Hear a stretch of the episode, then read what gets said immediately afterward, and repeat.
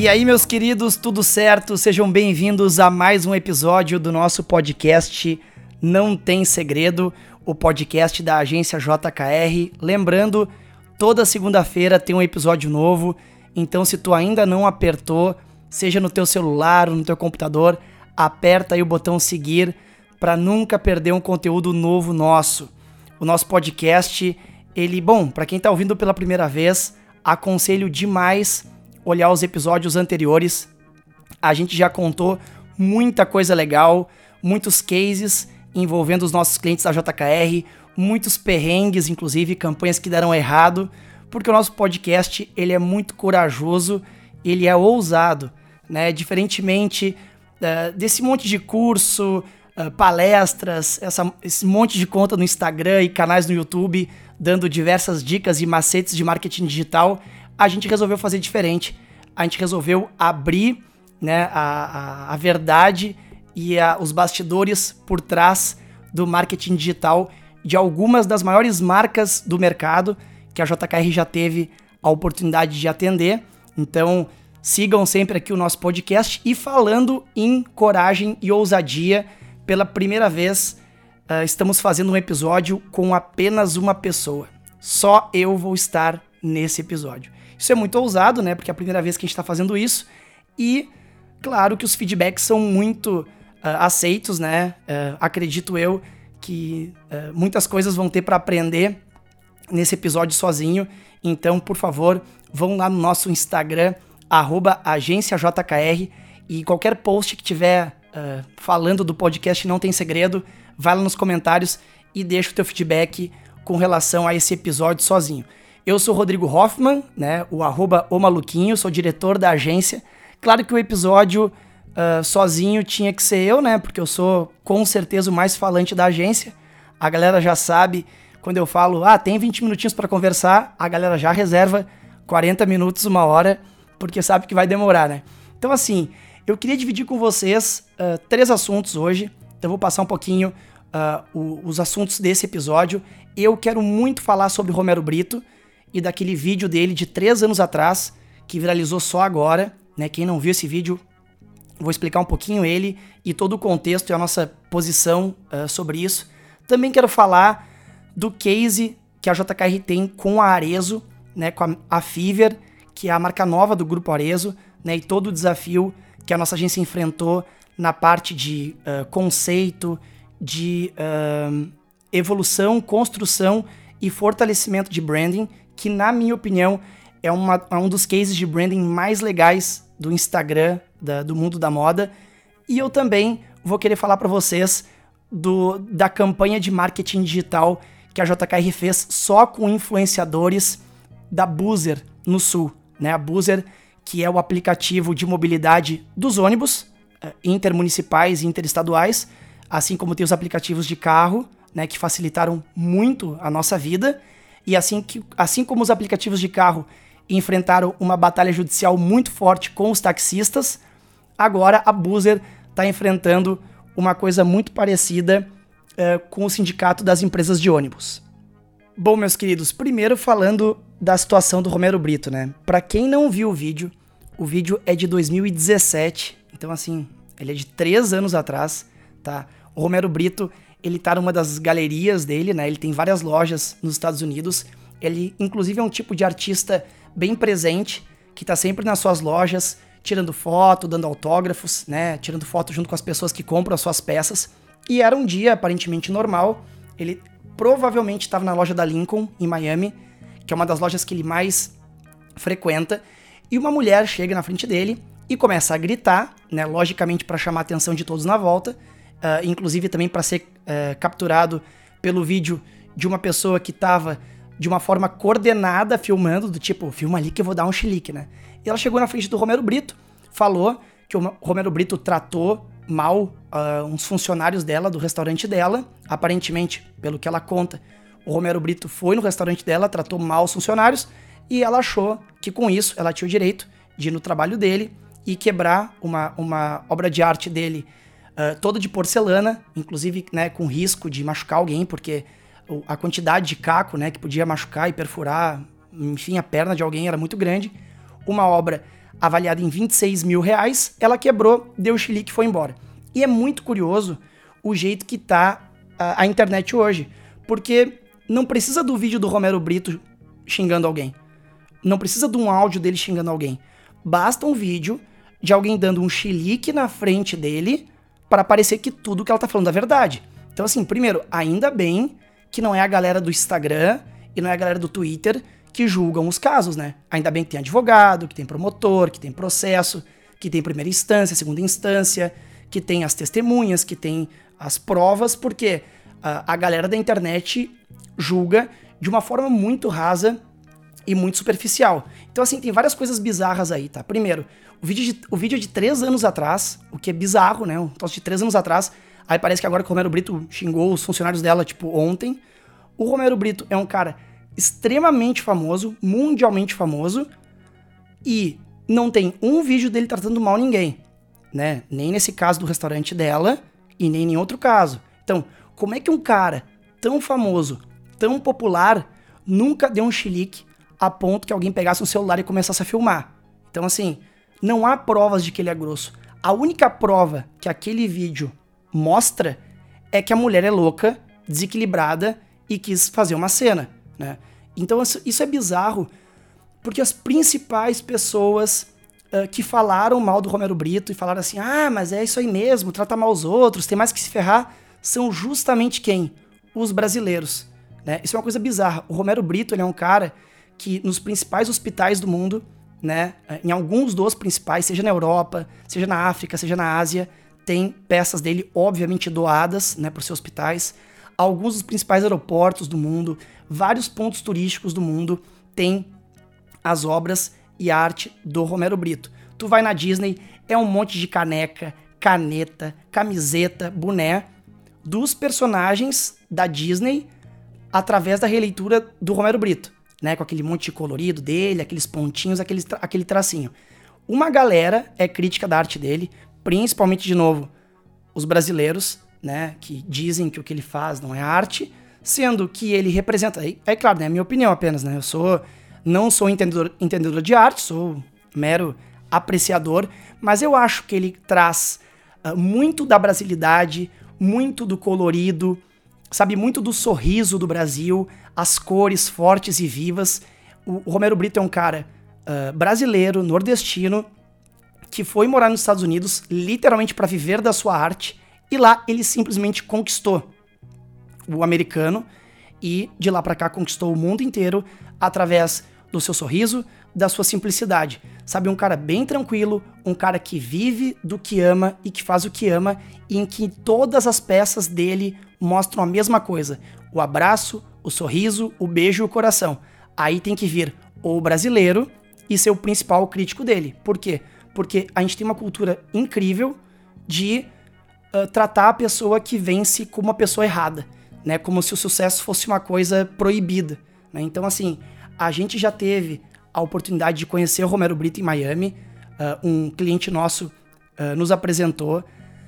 Ele foi extremamente educado e parceiro com a gente. A gente conviveu com ele mais de um mês, quase todos os dias. Inclusive, ele nos convidou para um evento chamado Best Buddies, que ele tem anualmente em Miami. Ele e mais dois amigos dele, uh, que são pessoas uh, enfim, que tem muita grana, né? São pessoas que venceram profissionalmente, os caras têm dinheiro e eles eles atuam primeiro assim, ó, em um monte de projeto social, tá? E esse Best Buddies é um projeto 100% vinculado à empregabilidade de pessoas com deficiência física e mental, né? Então eles eles têm uma ONG que trabalham para colocar no mercado de trabalho pessoas com deficiência física e mental. E eles fazem um evento todo ano chamado Best Buddies, e esse evento é um evento de gala, né? Onde uh, só a mesa, a cadeira para jantar já é. Não, não tem ideia de valores, tá? Até porque na época eu não paguei, mas, mas ele, ele custa tipo assim, 5 mil dólares para jantar. E aí vai acontecendo um monte de leilão, né? De empresas que, sei lá, doam o jet ski, e o jet ski é leiloado, né? E, e o valor é 100% convertido para a instituição. Uh, daí eles vão lá e, e leiloam uh, um final de semana num resort.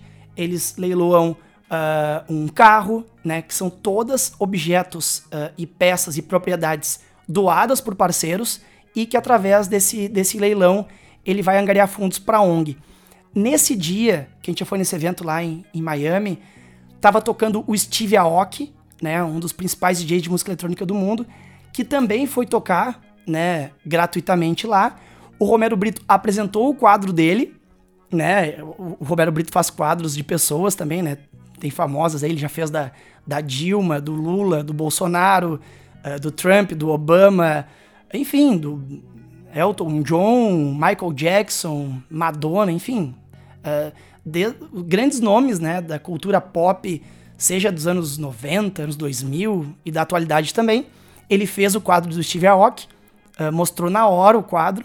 O quadro já foi leiloado na hora também. Enfim, Claro, né? Eu não posso dizer que eu conheço o Romero Brito profundamente para saber se um dia ele já tratou mal alguém ou não, mas pelo que eu convivi, o pouco que eu convivi, me pareceu um cara bem simples, bem tranquilo, bem gente fina. Para mim, ele é igual à arte dele.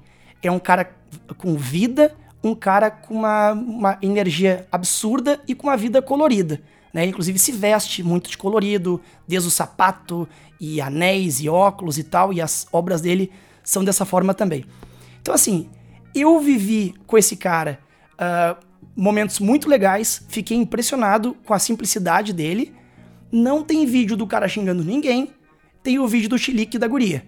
E o vídeo do chilique da guria, para muitas pessoas, é o suficiente para julgar alguém. Uma, tá, então assim, fica aí o meu repúdio, de verdade, tá? Claro que isso aqui não é um posicionamento, não é um posicionamento da JKR, né? É um posicionamento pessoal do Rodrigo com relação a isso, mas não só de um cara uh, que tá observando, mas um cara que tem um pouquinho de propriedade para falar, porque já convivi uh, um pouco com ele.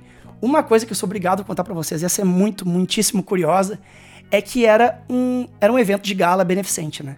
E aí eu tava sentado na mesa uh, com alguns amigos, com meu, meu ex-sócio na época, e com o próprio Romero Brito. A gente sentou na mesa dele. Né? E a gente tava lá curtindo o evento, né? Tudo maravilhoso, né? Os drinks e comida e tudo perfeito, né? E aí, do nada, veio um jogador de basquete, tá? Que eu não sabia quem era. Uh, eu sabia que ele era do tipo do Orlando Magic, né? Um cara gigantesco, de terno. E ele tava no palco do evento. Era aquele evento tipo de mesas redondas, né? Aí tinha um palco. E ele tava assinando uh, bolas de basquete e dando para as pessoas. E jogando em algumas mesas. E as pessoas levantavam o braço e ele, e ele jogava a bola, né? Só que a nossa mesa, ela tava meio que no centro do evento. E ele tava mais perto do palco e tal, ele tava no palco, né? E eu pensei, cara, eu vou ali, né, pegar uma bola. Galera, eu não, eu não, eu não lembrei, entendeu? Que era um evento beneficente. E, e aí eu pensei, cara, o cara tá dando bola de basquete, né? Tipo, total, aquela total chinelagem. Eu pensei, cara, não sei nem quem é, mas porra, bola autografada, né? A nossa agência tem uh, um escritório lá em Miami. Pensei, bah, vou pegar essa bola, vou deixar no escritório aqui, pô, pra lembrar esse evento maravilhoso que a gente veio. E eu levantei e fui lá pegar a bola, né? E, pô, ninguém na minha mesa falou nada, né? Eu fui andando ali bem tranquilo, levantei os braços pro cara, tipo assim, pode jogar a bola pra mim. Ele assinou na minha frente e jogou a bola pra mim. E fez um legalzinho com a mão. E eu, cara, perfeito, né, cara? Voltei pra mesa bem feliz com a bola. Botei a bola em cima da mesa. No que eu botei a bola em cima da mesa. Você sabe, né? Óbvio que aconteceu, né? Veio um cara com uma prancheta. Dizendo assim, ó. É, tava em inglês, né? Uh, muito obrigado por ter pego a bola do fulano de tal. Uh, esse tipo de atitude, além desse souvenir incrível, vai ajudar não sei quantas pessoas, né? E, cara, simplesmente eu, eu olhei assim e tava. Uh, suge sugerido, tá? Sugerido é tipo assim, mínimo de 4 mil dólares, tá? Pra pagar pela bola, no caso, né? No caso é a bola como objeto souvenir, mas principalmente o, o, o ato né, de contribuir. E, cara, 4 mil dólares, né? Então, então, assim, ó, eu não tava pronto, sabe, emocionalmente, para gastar 4 mil dólares nesse evento. O dólar tava nesses quatro aí. Então, assim, é uma coisa ali voltada para 16 mil reais. E tava a prancheta. Na prancheta tinha uma caneta junto para ou preencher uh, os dados né, uh, bancários, uh, desculpa, os dados do cartão, né, para descontar, inclusive com o código de trás aquele, ou tu marcava como cash e pagava, no caso, 4 mil dólares em dinheiro. Eu olhei pro cara, eu olhava pra prancheta, e aí tava o meu ex-sócio me olhando também, e tava o pessoal todo da mesa, cara, e eu não tava acreditando, sabe, no que tava acontecendo. E aí eu olhava pro meu ex-sócio e falava assim, cara, é, tá 4 mil dólares aqui, cara, eu não sei o que eu faço. Eu não sei se eu devolvo essa bola. Porque eu tava me sentindo muito mal, entendeu? E eu não tava disposto. Assim, é, por isso que esse podcast aqui eu não tenho segredo, né, cara? É contar, contar tudo. Cara, uh, eu amo, a, a, a, adorei a ONG, uh, entendi bastante da ONG, achei o propósito absurdo, uh, só que eu não, não tenho né, essas condições de pagar 16 mil reais por isso, né? Não, não é o meu, o meu, o meu orçamento para esse tipo de contribuição né, social. E aí, simplesmente, né, de uma forma uh, divina, uh, alguém da mesa, né, não vou citar por questões aí de, de respeito, inclusive, a, a, a, pessoa, mas numa atitude extremamente nobre, uh, um amigo nosso tirou, né, os quatro, não era, o, não foi o próprio Romero Brito, ele tirou 4 mil dólares em dinheiro, me entregou, tava rindo assim, tipo, ah, pega, Rodrigo, vai lá, paga o troço. E, sabe, parecia que foi um anjo, assim, que me entregou. Eu peguei os 4 mil dólares na mão, entreguei pro cara e falei, ah, thank you, thank you. E ficou a bola ali na mesa e esses 4 mil dólares. Aí depois, no meio da festa, o Steve Aoki acabou tocando e tal, eu cheguei para esse amigo e falei assim, pô, cara, certo, salvou minha pele, né, cara? Eu ia devolver a bola ali, passar vergonha absurda. E aí o cara falou assim, não, não, Rodrigo, é pela causa aí e o importante é ajudar as pessoas também e, cara, tá tudo certo. Cara, eu fiquei impressionado, assim, sabe? Foi uma, foi uma das situações que eu passei dos maiores perrengues da minha vida, porque eu comecei a suar frio. Claro, agora falando para vocês e tantos anos depois, parece que eu tô muito distante e parece besta, sabe? Mas na hora foi, foi um, um absurdo. Então, assim, uh, esse é só, né, abrir só um, um parênteses de um, de um perrengue uh, engraçado que teve nesse momento. Mas essa noite especificamente foi a noite que a gente curtiu um monte. O Romero Brito tava, depois que a festa, digamos assim, ele já tinha passado aquela parte do anfitrião, né, de receber todo mundo. Ele bebeu um monte, ficou bem animadão, a festa foi bem divertida, bem divertida mesmo. O cara tratando bem to todo mundo, tratando bem garçom, tratando bem. Claro, o cara tava na festa dele também, né? Óbvio. Mas eu convivo com ele em outros lugares fora dessa festa. E eu tenho isso para dizer. Então eu sou hashtag Romero Brito e principalmente muito antes uh, de, de, de defender um cara que nem é tão meu amigo assim, e para não parecer que eu tô só de fã do cara quase aqui, eu vou defender a, a, as pessoas no sentido de que tem que existir algo um pouco mais denso para vocês ficarem cancelando as pessoas na internet, sabe? Do tipo, alguma prova talvez. Porque é muito injusto, né? Uma pessoa ser acusada de uma coisa que ela não cometeu. E sobre o case da Arezo, que eu queria já falar há muito tempo aqui nesse podcast, que é da marca Fever, né? A marca mais nova do grupo.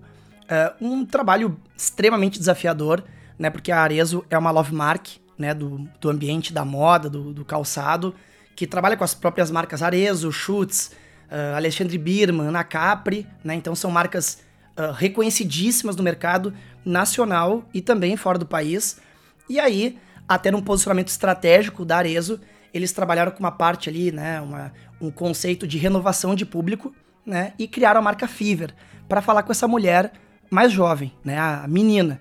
E a gente sabe que essas marcas da Arezo, elas conversam muito, né, com a, com a mente, ela eh, tá muito conectado com a mente e com o coração ali da mulher acima de 30 anos, digamos assim. Uh, mas a é uma marca de 50 anos e que quer, acho que mais ou menos 50 anos, acho que quase isso, e que também quer uh, perpetuar por muitos e muitos anos. Então ela tem que, logicamente, fazer aquela movimentação de renovação de público, né?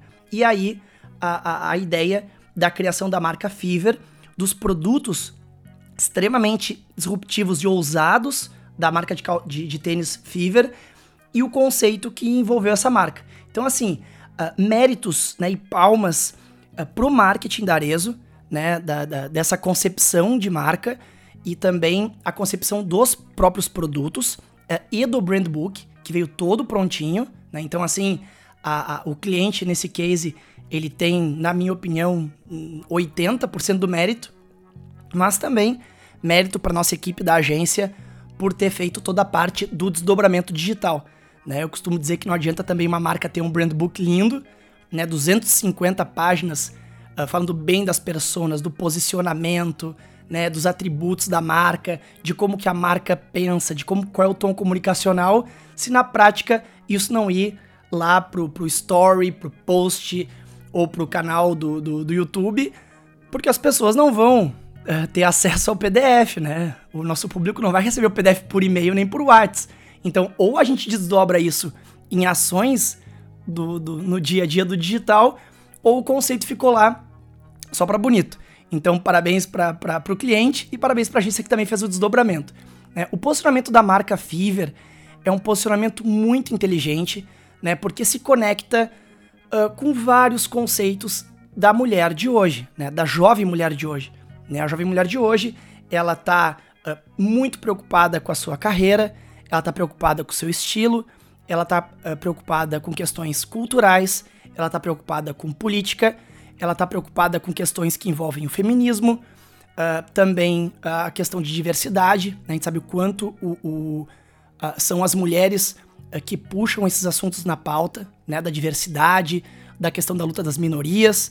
Então, assim, um conceito extremamente rico, né, do ponto de vista assim de, de quantidade de atributos e bem nichado, né? Porque nós estamos falando de uma mulher uh, que é urbana, mas não é underground, né? Ela gosta de um estilo de arte, mas não gosta talvez de pichação, né? Ela tem um posicionamento uh, político uh, e possa pode até militar, mas também não abre mão do seu estilo. Então, é uma persona bem definida, bem nichada né, são mulheres uh, e meninas extremamente críticas, né? Elas desconfiam de tudo, tu posta aquilo, a marca posta elas ficam, hum, será que essa marca tem esse propósito mesmo ou ela tá querendo me enganar?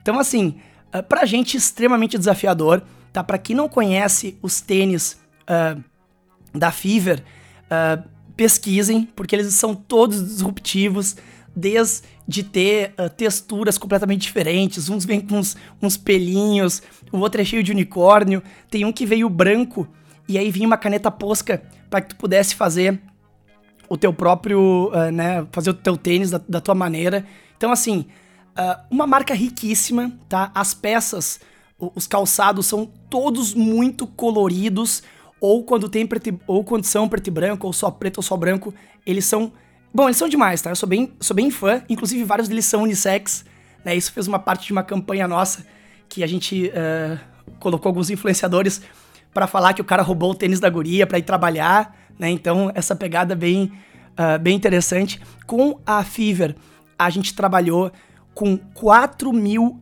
nano-influenciadoras no país inteiro. Isso é muito... Uh, não é difícil, tá? Mas é extremamente trabalhoso, né? É muito mais fácil pegar a verba escolher uh, uma pessoa, uh, um influenciador como um, hero, né? Aquele que tem milhões de seguidores, é bem mais caro, né? As entregas ali, é caríssimo ter uh, um IGTV, os stories, e essa pessoa como embaixadora da marca é, é, é muito mais fácil do que mapear 4 mil influenciadoras, colocar no Excel 4 mil influenciadoras, quanto que cada uma calça, qual que é o Instagram de cada uma delas, qual que é o endereço delas, e fazer uma interlocução com todas elas, fazer envio de produto para todas elas e acompanhar, né, fazer um monitoramento do uh, aproveitamento de ganho de redes sociais dessas ações. Então, isso foi uma coisa que, que, nos, que nos ensinou muito naquela época, né, que a gente pôde conversar com muita gente diferente. Uh, teve um evento uh, de lançamento da marca na Flagship Store, na Oscar Freire, em São Paulo, muito legal. Eh, que a gente teve lá, contou com DJs, uh, eh, com eh, artistas grafiteiros fazendo arte na hora mesmo. E a gente fez uma batalha de artistas e uh, a gente colocou algumas ações bem bacanas. Uma delas era para falar de tênis velhos, né? E, e, a pessoa chegava com o tênis velho, contava a história do tênis velho, e dependendo se a história do tênis fosse muito boa, ela ganhava um tênis da Fever, né? Isso aconteceu num evento, as pessoas contaram suas histórias e ganharam seus tênis da Fever gratuitamente tá? Não precisaram uh, dar o tênis, só emprestar pra gente. Por quê? Porque num evento uma semana depois, a gente uh, colocou esses tênis como numa exposição de arte. A gente pegou um tênis velho e colocou ele como uma peça de arte, né, num, num pedestal com luz direcionada, com uma plaquinha de acrílico uh, contando o dono, de que época que era aquele tênis. E tênis da concorrência, né? Não, não era tênis da, da, da, da Arezo. Era para contar a história do tênis e a relação que uma pessoa pode ter com aquele tênis. E aí a pessoa olhava aquele tênis e colocava fones de ouvido. E quando ela apertava play, ela ouvia na voz da própria pessoa dona daquele tênis os perrengues, ou os eventos, ou o que, que aconteceu da relação daquela pessoa com aquele tênis, sabe? Então, assim, eu acho que quando a gente fala de marca, moda principalmente, né? É um dos tipos de, de, de segmento onde a marca é muito importante, né? Onde, principalmente, e ainda mais na Fever, a questão do propósito, da essência da marca, da verdade, né? Do, um posicionamento uh, fiel, né? A, a, a própria natureza da marca, ou seja, a gente não vai se posicionando uh, conforme está mais fácil ou está mais cômodo. A gente vai se posicionando da maneira como a gente acha que a nossa mulher, que a nossa menina se posicionaria, né? Então, assim, isso é muito bacana, né? Porque o mundo da moda nos permite viajar demais, né? O mundo da moda é um mundo extremamente uh, abstrato, subjetivo e lúdico, né? Então, isso é pro, pro branding um mar, né? É uma imensidão de, de possibilidades. E o mais legal de tudo, né? Como todo case, ele tem que estar acompanhado com números, né? Senão ele é só uma historinha legal. A gente tem, isso tá no nosso site da nossa agência, a gente teve um aumento de 373% da base de fãs em um ano. Né? Então a gente fez um crescimento muito, uh, até maior do que a meta, não lembro exatamente quanto que era a meta, mas a gente conseguiu, uh, em um ano, né, a JKR uh, junto com a, com a Arezo, a gente conseguiu colocar a, a, a marca da Fever no cenário. Né? existem muitas marcas de tênis por aí, inclusive algumas uh, de fora do país, né, com toda aquela pegada, né, do, do conceito de fora, uh, e que estão no mercado há muito tempo. Né, e a gente conseguiu colocar a marca da Fever dentro do mercado. Mas assim, é muito curioso como é a construção de uma marca, sabe? Eu lembro de discussões muito uh, ricas entre a nossa agência e, a, e o cliente sobre um quadro que tinha na loja da Oscar Freire, né, que é a Flagship Store. Né? O que quer dizer Flagship Store? é a, é a loja conceito, né? É a loja que a partir dela uh, vão ser criadas outras lojas, né? Nos outros shoppings ou outros lugares uh, do país, mas aquela loja, tipo assim, para ser a loja modelo, né? O que tem nessa loja é o que a gente quer como essência. E para criar a persona da, da Fever, se falou muito que a menina moraria, essa menina, Fever, ela seria de São Paulo ou ela seria de Los Angeles, né? Porque são ambas cidades que tem, que são assim, uh, um pouco cinzas, né? né? Me perdoem a galera que mora em São Paulo, mas é uma cidade, né, uma selva de concreto que fala, né? Claro que tem muita cor, tem árvore, claro que tem, tem, né, tem pessoas, é uma cidade uh, rica em energia, tudo, mas é uma cidade muito cinza, porque muitos prédios, muito urbana, né? E Los Angeles também é muito cinza, né? E o Los Angeles, ele entra também muito pela pegada uh, da arte, do cinema e também da praia, né? Porque Los Angeles é na beira da praia, né? Então tem as praias de Los Angeles, uh, próprio Venice, né? A Venice, que é uma praia uh, de uma galera muito. Bom, uma galera que pensa realmente fora da caixa, né? E vive muito da arte e tal. Então, assim, essa menina, ela é de São Paulo ou ela é de Los Angeles? E na loja da Oscar Freire estavam colocando um quadro de Paris. E a gente, assim, ó, só um pouquinho. Como é que a guria de São Paulo ou de Los Angeles né, a guria que a gente quer, né, a, o modelo de persona, e aí na loja conceito, que não tem quadro, não tinha quadro de cidade nenhuma, vai passar a ter uma, um quadro que tem aparece a Torre Eiffel, né? E aí foi uma discussão muito legal, sabe? Do, do, da, das arquitetas lá, do, do grupo Arezo, do próprio cliente, a gente. Discussão no bom sentido, né? Digo um debate uh, riquíssimo de conceito. E aí acabou que a gente não, né, não, não tinha, não tirou, tiramos a, a, o quadro de Paris da, da loja. É, isso é a essência e o cerne de uma construção de branding, tá? Quando tu discute por 40 minutos se um quadro de Paris pode não ficar numa loja, nós estamos falando sim do epicentro, a gente está falando do Big Bang do nascimento de uma marca, né? Que tem que ser cuidado nos mínimos detalhes. Por uma marca hoje entrar no, na mente, no coração das pessoas, a gente impactado por tantas coisas o dia inteiro, realmente a gente tem que estar tá muitíssimo atento aos detalhes, né? Então, assim, esse é um case que nos orgulha demais, esse case com a Arezo. Aproveito para agradecer ao Maurício, né, que é um dos diretores da Arezo, que nos deu essa oportunidade. E muito legal. Acho que acredito que, né, que aumentar a base de fãs em, em quase 400% uh, ah, não é um, um, resultado muito simples. E hoje a Fiverr tá aí, uma marca fortíssima, que tem um e-commerce fortíssimo. E a gente tem muito orgulho de ter feito parte disso. E para finalizar, galera, um assunto assim, ó, quentíssimo, né? Hoje é segunda-feira, né? Aliás, só para lembrar, né? Toda segunda-feira tem um episódio novo aqui no nosso podcast.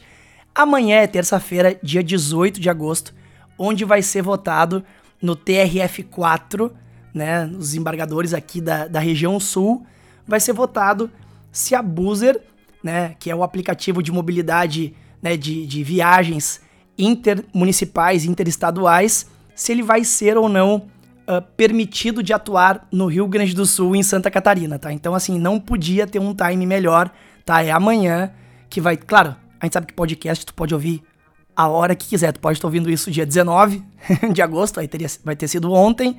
Tu pode ouvir isso em 2021, né? Se tiver mundo lá, até lá, né? Mas se tu estiver ouvindo hoje, segunda-feira, dia 17, amanhã tem essa, essa audiência, né? Uh, da mesma forma uh, que os aplicativos de carro né, passaram por uma verdadeira via sacra uh, para conseguir a autorização, porque os taxistas diziam que só eles tinham a concessão né, do, do, do governo para operar. da mesma forma, a Boozer, que é um aplicativo de fretamento coletivo de ônibus, né? fretar o ônibus é algo permitido por lei, né? Tu sempre pôde fretar um ônibus uh, ah, para um casamento, para uma festa tua, ou para tua empresa, ou para levar teus amigos para jogar futebol no teu sítio, ou para visitar um, alguém. Sempre pôde fretar ônibus. Fretar ônibus não é, não é contra a lei. E aí, uh, eles trabalham né, com fretamento de ônibus coletivo, onde a pessoa vai pelo aplicativo, coloca que quer fretar um ônibus, outras pessoas querem fretar o mesmo trajeto, dá o match, fecha o ônibus e faz a viagem. Aí as empresas né, de ônibus aí mais tradicionais entraram com o processo, né, através dos seus sindicatos do Rio Grande do Sul e de Santa Catarina, para dizer que esse tipo de transporte ele é clandestino, porque só as empresas de ônibus é que têm né, a licença e a concessão do governo para operar determinadas linhas. Assim, eu não sou uh, advogado, né, eu como cidadão tenho uh, os meus pensamentos do que, é certo, o que é errado e ter meus entendimentos. Mas eu uh, concordo que a gente paga, né, e paga muito bem para que pessoas capazes, competentes e isentas, né, tomem as suas, as suas decisões. Então, assim, né, com relação ao processo judicial, eu sou, obviamente, é, hashtag Buserfica, né, hashtag não ao retrocesso. Eu acho que olha só o que o Airbnb fez, né, com, com o turismo, olha o que o iFood fez com a alimentação, olha o que os aplicativos de carro fizeram com a nossa vida, né? Imagina se tivesse que andar de táxi ainda. E eu apoio a Boozer. Mais, mais curioso é que a Boozer é muito forte no Rio, Rio São Paulo, resto do país, Nordeste, sabe? E aí tem chance, tem chance dela ser proibida de trabalhar só no Rio Grande do Sul e Santa Catarina, sabe? Isso aqui é muito bizarro.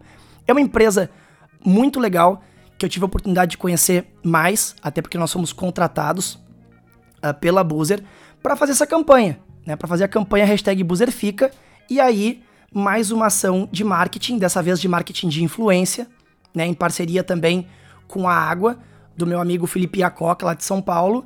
E a gente fez, uh, está fazendo, na verdade, né? Porque ainda acaba no dia de hoje, uma verdadeira ação com influenciadores, claro que coordenada com o próprio marketing e a comunicação da Boozer, que também fez compra de mídia, rádio, TV, jornal, pro, pro seguinte ponto levantar o debate. Né? O que a Boozer quis nessa campanha de marketing, a gente não tem o objetivo de colocar influenciadores para eles influenciarem a decisão de um desembargador. Né? Eu acredito eu que o desembargador uh, toma lá suas decisões com base no que ele está lendo, no entendimento dele da lei e tudo mais. Mas a sociedade, né, ela é capaz de mover montanhas e de, de, quebrar paradigmas e de, né, olha a, quantas conquistas a gente não faz, não só através do nosso voto, mas também através do nosso posicionamento. A gente fez uma ação, né, de marketing de influência, colocando alguns dos maiores influenciadores do estado para emprestar também a sua voz, a sua credibilidade e principalmente o seu posicionamento junto da hashtag BuzzerFica e convidando as pessoas para uh, agregarem ao debate e a colocarem suas opiniões. Então, isso, quando a gente está falando de marketing de influência, é muito importante falar de essência, de verdade. Né? Eu não podia chamar um influenciador só porque ele tem um milhão de seguidores e o cara não entende a causa da Boozer, ou o cara não apoia a causa da Boozer, o cara acha que o ônibus nem tinha que existir e vai lá ele fazer um IGTV frio, né, fazer uns stories sem graça, porque tá recebendo, né? E aí a, dá um alcance, mas ele não passou a verdade para ninguém. Então foi fundamental esse trabalho em parceria né, com o marketing da Boozer, com o Felipe Iacoca e o nosso time da JKR na identificação das pessoas que iam abraçar essa causa e iam junto com a gente comprar essa briga. Né, a gente chamou um monte de gente boa. Cara, eu vou falar o nome de todos, tá? Todos foram maravilhosos, entenderam a causa, aceitaram com a gente, deram o seu discurso, né, deram a sua narrativa, fizeram o seu storytelling, cada um do seu jeito, com o seu próprio posicionamento. A gente não colocou palavra na boca de ninguém, a gente não mandou ninguém ler textinho pronto, a gente não mandou ninguém. A gente falou assim: olha, marca ali arroba boozer, né? Uh, hashtag boozer fica, hashtag não retrocesso e tal. Uh, você sabe muito bem, né? Quem trabalha com marketing digital para garantir engajamento, tudo isso é importante. Mas a gente fez a galera fazer do jeito que queriam, sabe? Quem entrou com a gente, embarcou com a gente nessa, tá?